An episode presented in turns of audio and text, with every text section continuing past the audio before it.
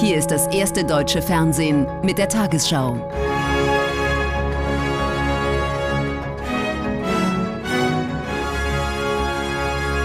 Heute im Studio Susanne Daubner. Guten Abend, meine Damen und Herren. Ich begrüße Sie zur Tagesschau. Eine elektronische Patientenakte soll künftig Millionen Versicherten neue Wege im Gesundheitswesen eröffnen. Gesundheitsminister Lauterbach stellte heute seine Pläne für die digitale Wende vor.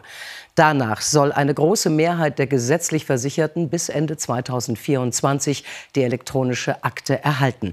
Abgespeichert werden darin etwa Befunde, Röntgenbilder und Medikationspläne. Bereits jetzt gibt es ein freiwilliges Angebot, das aber nur wenig genutzt wird. Hausärztin Irmgard Landgraf aus Berlin würde die elektronische Patientenakte gerne längst nutzen. Aber viele ihrer Patienten wissen gar nichts davon oder finden die Registrierung zu kompliziert. Trotzdem rät die Ärztin dazu. Da habe ich als Hausärztin Zugang zu allen anderen Befunden und die muss ich dann nicht mühselig über Fax, über Telefon oder über einen erneuten Besuch des Patienten beim Facharzt zusammensuchen lassen. Der Bundesgesundheitsminister will das ändern. Bis Ende 2024 soll die elektronische Patientenakte, kurz EPA, für alle gesetzlich Versicherten automatisch eingerichtet und genutzt werden, außer man widerspricht. Man muss sich nicht kompliziert entscheiden für die EPA, sondern wenn man nichts unternimmt, dann ist man trotzdem EPA-Träger und dann kann in diese EPA auch eingespeist werden. Den Plänen zufolge sollen in der elektronischen Akte unter anderem Befunde, verordnete Medikamente, Röntgen, MRT-Aufnahmen sowie der Impfausweis gespeichert werden. Zugriff darauf haben die Patientin oder der Patient selbst sowie automatisch auch behandelnde Ärzte und Kliniken. Die Daten sollen auch für die Forschung zur Verfügung gestellt werden, allerdings so, dass ein konkreter Rückschluss auf die Patienten nicht möglich ist. Gesundheitsdaten sind sensibel und wenn die in die Forschung transferiert werden, dann äh, verlasse ich diesen sensibel, diesen geschützten Raum und äh, dann brauche ich robuste Schutzmechanismen, dass die Daten nicht missbraucht werden. Der Gesundheitsminister spricht von einem Turboschub für die Digitalisierung im Gesundheitswesen. Doch Ärztevertreter bezweifeln, dass der Schub bis Ende 2024 tatsächlich in den Praxen und bei den Patienten ankommt. Zu viele Fragen seien noch offen, etwa im technischen Bereich oder beim Datenschutz. Die russische Armee hat große Teile der Ukraine erneut massiv unter Beschuss genommen. Nach Angaben aus Kiew wurden mehr als 80 Raketen abgefeuert, vor allem auf die Energieinfrastruktur des Landes. Mehrere Menschen starben, vielerorts fiel der Strom aus. Präsident Zelensky sprach von Terror gegen die ukrainische Zivilbevölkerung. Wieder Tote und Zerstörungen in der Ukraine. Allein hier bei Lviv im Westen des Landes sterben mindestens fünf Menschen. Das russische Militär spricht von Vergeltung für einen angeblichen Angriff ukrainischer Kräfte auf russischem Grenzgebiet. Belege dafür gibt es keine. Der russische Beschuss trifft fast die ganze Ukraine Insgesamt wurden 81 Raketen abgefeuert, 34 wurden abgefangen, so die ukrainische Armee. Auch Kiew wird angegriffen. Es gibt Verletzte und zum Glück keine Toten. Ich habe Angst. Natürlich weiß man nicht, was als nächstes und morgen passieren wird. Vielerorts fiel der Strom aus. Die Angriffe galten, so der Sprecher der ukrainischen Luftstreitkräfte, vor allem der Stromversorgung des Landes.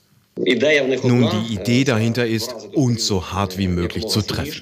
Wir haben gesehen, dass die Russen den ganzen Herbst und Winter über mit Marschflugkörpern angegriffen haben, aber sie haben auch jetzt nicht das erreicht, was sie wollten, nämlich die Ukraine in den totalen Blackout zu treiben.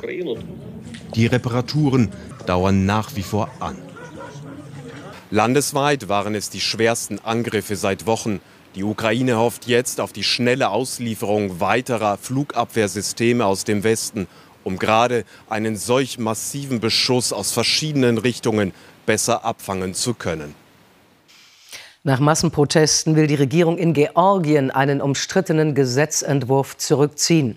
Das Gesetz hätte es möglich gemacht, unabhängige Medien und Organisationen als ausländische Agenten einzustufen. Kritiker hatten der Regierung vorgeworfen, die Vorlage sei nach russischem Vorbild ausgearbeitet worden. Sie sahen damit auch die EU-Perspektive der ehemaligen Sowjetrepublik in Gefahr. Zehntausende waren gegen die Pläne auf die Straße gegangen. Auch heute gingen die Proteste weiter. Vorbereitungen auf eine weitere Protestnacht in Tiflis. Es ist die dritte in Folge. Die Sorge der Menschen vor einem autoritären Wandel in Georgien ist groß. Wir brauchen Freiheit. Wir brauchen Europa. Georgien ist geistig und ursprünglich ein europäisches Land. Auslöser des Misstrauens ist ein Gesetzesentwurf, der vorsieht, dass sich nicht Regierungsorganisationen und Medien als sogenannte ausländische Agenten registrieren lassen müssen, wenn sie sich zu mehr als 20 Prozent mit Geldern aus dem Ausland finanzieren. Die Vorlage, der das georgische Parlament am vergangenen Dienstag in erster Lesung zustimmte, erinnert an ein russisches Vorbild. Der Kreml nutzte ein ähnliches Gesetz, um systematisch Presse- und Meinungsfreiheit einzuschränken. Nun fürchten sie hier in Georgien, dass der Einfluss Russlands im Land größer wird. Das ist ein sehr gut durchdachtes Verfahren, das Russland anwendet, um die Demokratie in den ehemaligen sowjetischen Regionen zu untergraben. Auch in der vergangenen Nacht gab es in der georgischen Hauptstadt wieder massive Proteste. Die Polizei ging mit Wasserwerfern und Tränengas dagegen vor. Heute erklärte die Regierungspartei Georgischer Traum, von dem Gesetz Abstand zu nehmen. Das Gesetz wird daran scheitern, dass niemand dafür stimmt. Damit ist das Thema verfahrenstechnisch erledigt. Dennoch sammelten sich bis zum Abend schon wieder tausende Demonstranten. Die Protestierenden hier trauen ihrer Regierung nicht über den Weg und fürchten, das Gesetz könnte in ähnlicher Form wiederkommen. Sie wünschen sich einen schnellen EU-Beitritt und sehen jeden möglichen Einfluss Russlands als große Gefahr für die Unabhängigkeit Georgiens. In Tschechien hat der neue Präsident Pavel sein Amt angetreten. Der frühere NATO-General versprach, die Spaltung im Land zu überwinden. Bereits sein Wahlsieg als unabhängiger Kandidat gilt als politischer Wendepunkt für Tschechien. Pavel bekennt sich klar zu Europa und setzt sich damit von seinem umstrittenen Amtsvorgänger Seman ab. Von seinen Anhängern wird Peter Pavel schon am ersten Arbeitstag gefeiert. Jubel vom Volk für einen, der dem Populismus den Kampf angesagt hat. Wir wünschen Ihnen, dass Sie ein echter Staatsmann für unser Land werden. Wir sind stolz auf Sie, rufen ihm seine Anhänger zu. Pravda Vitesi, die Wahrheit siegt, steht auf der tschechischen Präsidentenstandarte. Jahrelang sei das nur ein leeres Versprechen auf der Fahne gewesen, so der neu gewählte Präsident. Werte können schnell verloren gehen.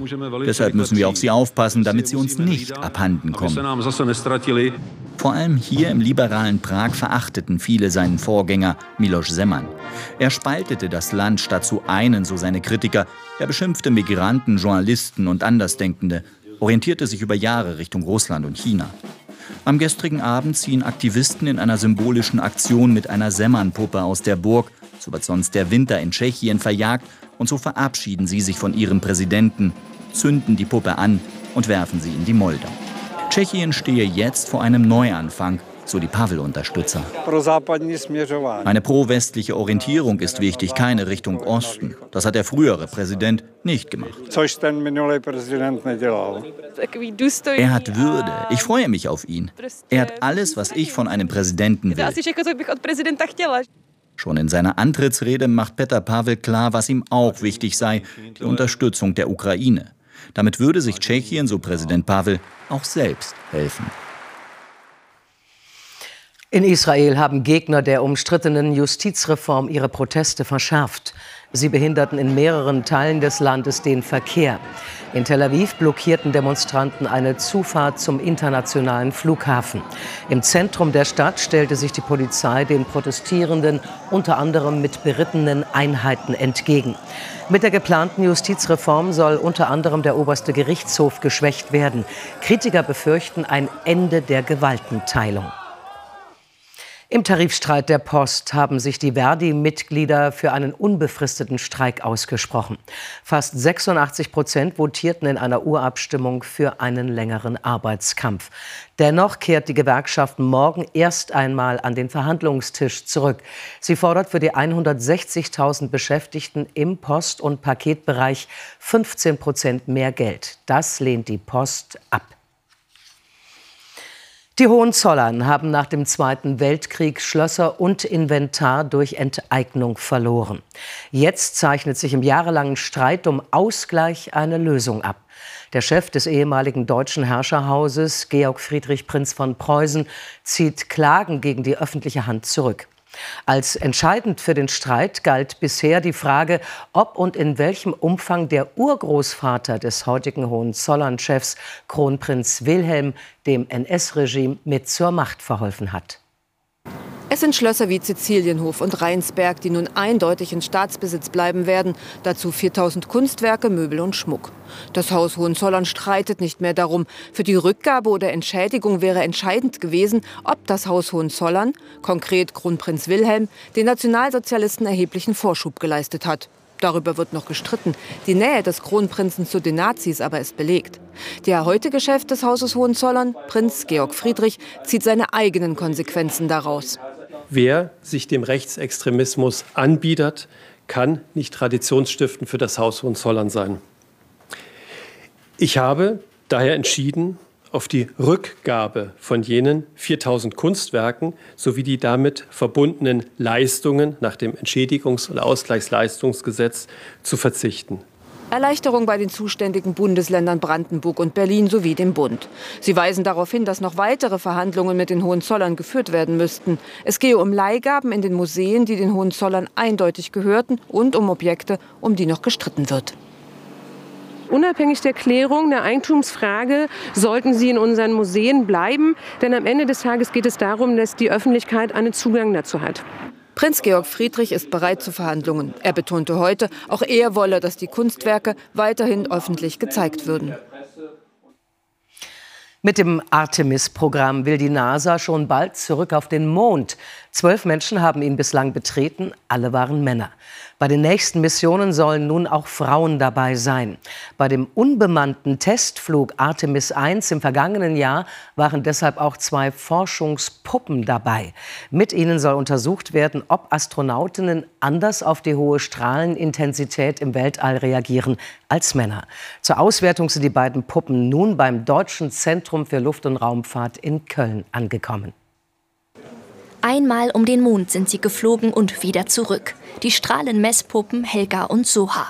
Sie simulieren den weiblichen Körper einschließlich aller Organe. Während ihrer Reise haben eingebaute Sensoren gemessen, wie hoch die kosmische Strahlung in der Mondumlaufbahn ist. Mit den Daten sollen neue Schutzmaßnahmen für Astronautinnen und Astronauten entwickelt werden. Es gibt äh, noch weniger Informationen über die Strahlenbelastung des weiblichen Organismus äh, als über den männlichen. Für den männlichen hatten wir schon Experimente auf der Raumstation, aber jetzt für den weiblichen war diese NASA-Artemis-Mission eine perfekte Möglichkeit, eben diese Daten zu sammeln. Die kosmische Strahlung im Weltraum geht von hochenergetischen Teilchen aus, die von der Sonne und weiter entfernten Sternen stammen. Auf der Raumstation ISS dämpft das Magnetfeld der Erde diese Strahlung. In der Nähe des Mondes aber ist die Strahlung bis zu dreimal höher als auf der ISS und etwa 700 Mal höher als auf der Erde. Die Strahlung steht im Verdacht, Krebs zu verursachen.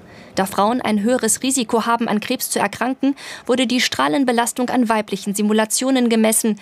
Richtig so findet Astronautenanwärterin Thiele Eich. Wir hatten zwar schon über 600 Menschen im All, davon aber nur 11 Prozent Frauen. Und das hat viele Gründe. Fängt schon ganz in der Historie an, als man sich bewusst dagegen entschieden hat, Frauen bei den medizinischen Richtlinien mit aufzunehmen, wenn es ums All ging. Man hat sie tatsächlich für zu komplex und auch irrelevant angesehen. Das ist heute anders. Die gesammelten Daten werden nun von einem internationalen Forscherteam ausgewertet.